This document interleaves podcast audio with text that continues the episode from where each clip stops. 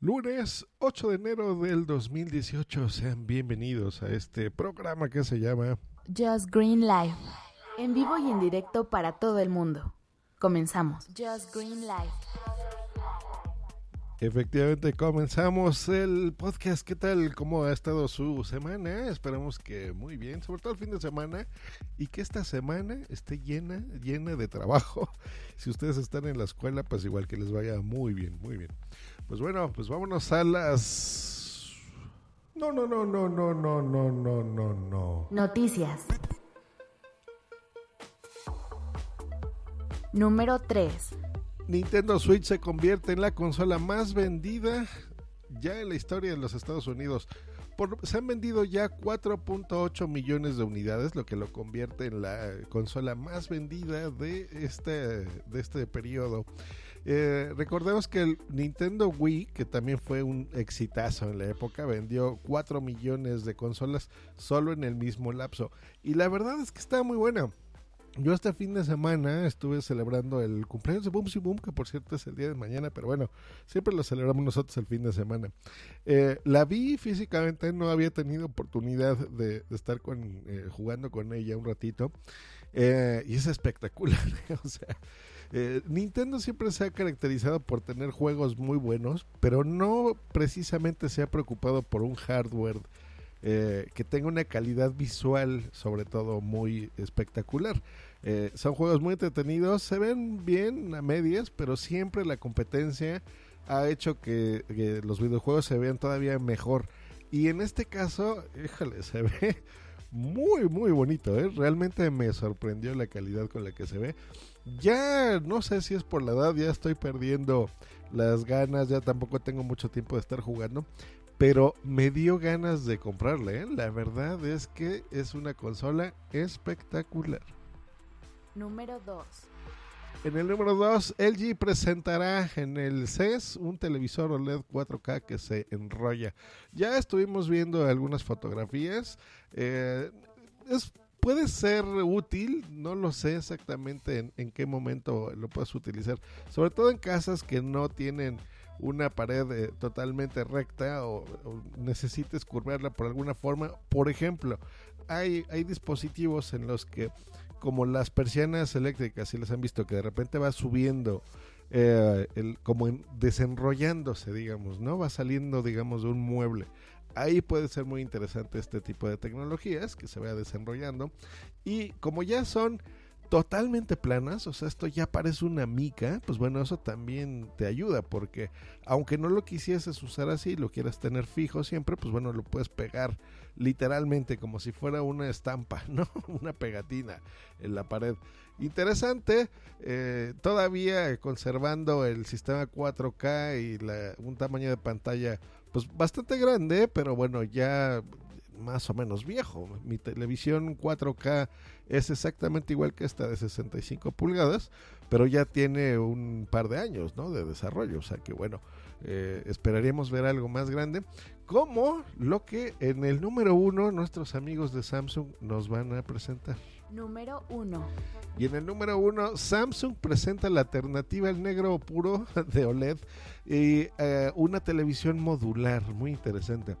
Miren, les explico. la tecnología OLED, que es, son LEDs orgánicos y son píxeles, que son estos circulitos que juntos uno al otro van eh, iluminándose y van dándonos esas imágenes y esos colores. Eh, parte del contraste, o sea, de lo que hace que tú puedas ver mejor una imagen, eh, es el negro, curiosamente. acérquense a su televisión o a su monitor en la computadora y si lo ven de frente o de ladito, van a ver que lo que interpretamos como negro realmente no lo vemos así, se ve como un poco grisecito. Y eso hace que no sea tan espectacular la imagen. Y la tecnología OLED hace que se vea así muy bien. Disculpen, entonces la solución que están presentando es una tecnología que se llama micro LED, que es todavía más pequeñita y en lugar de basarse en círculos o en cuadrados que componen los píxeles, tú puedes darles la forma que tú quieras y eh, están presentando algo que sea más bien como un triángulo, como triángulos puestos entre sí, unidos entre sí. Em, esto hace que la definición de la imagen sea espectacular, o sea, se ve increíblemente nítida la imagen. Eh, daremos paso atrás, por supuesto, tecnologías como el ya extinto plasma, el LCD, el LED, no se diga, incluso el OLED es todavía mucho mejor la resolución. Eh, y lo que te permite el diseño de estos nuevos eh, píxeles, llamémosle así, es el tamaño, que puedes ya darle el tamaño que tú quieras. Ellos ya están presentando el, concepto de la televisión que se llama The Wall, que sería como la pared, con una televisión de 146 pulgadas. eso sí es una locura, es enorme, eh, me encanta, me encanta. Y eh, aparte del tamaño espectacular, lo hace que sea modular debido a que estos micro LEDs eh, no necesitan em, tener un tamaño y, estar reaccionando al que tengas a un lado, hacen que los marcos sean prácticamente inexistentes. O sea, tú pudieses hacerlo modular, esto significa poner una tele abajo de esta o a un lado, ya incluso la forma no tiene que depender de, cómo te vendan la televisión, sino digamos que la puedes ampliar ¿no? La puedes hacer más chiquita o más alta o más alargada y así crear la televisión ideal para ti, ¿no? Como si fuese un Lego, hagan de cuenta. Entonces, eso la verdad es que se me hace espectacular. Los más detalles, bueno, ya los presentarán aquí, por ejemplo, la producción, el precio que es totalmente importante, la disponibilidad, eh, porque recordemos, muchas de estas cosas son como concepto, ¿no? Entonces es el concepto de tal cosa que va a, a desarrollar a lo largo del año. Normalmente para la época de Navidad algunas de estas cosas empiezan ya a salir en producción para su venta final, eh, si es viable, ¿no? O sea, si ven que la gente realmente ha demostrado interés en estas cosas, bueno, se compran.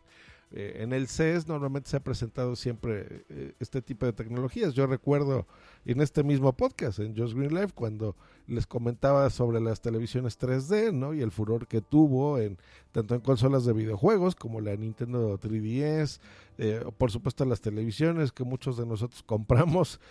algunos, bueno, la gran mayoría no les gustó la tecnología. A mí me gustaba, pero el hecho de ponerte los lentes siempre ha sido incómodo, la verdad. Entonces no, no, no, no terminó de cuajar del todo bien. Pero bueno, en el CES es donde se presenta, la gente demostró interés y pues todas las firmas que normalmente ahí están juntos siempre, ¿no? Como en este caso LG o Samsung, eh, pues bueno, convergen y ven de qué forma pueden darnos este, este tipo de cositas. Y pues bueno, esas son las noticias al día.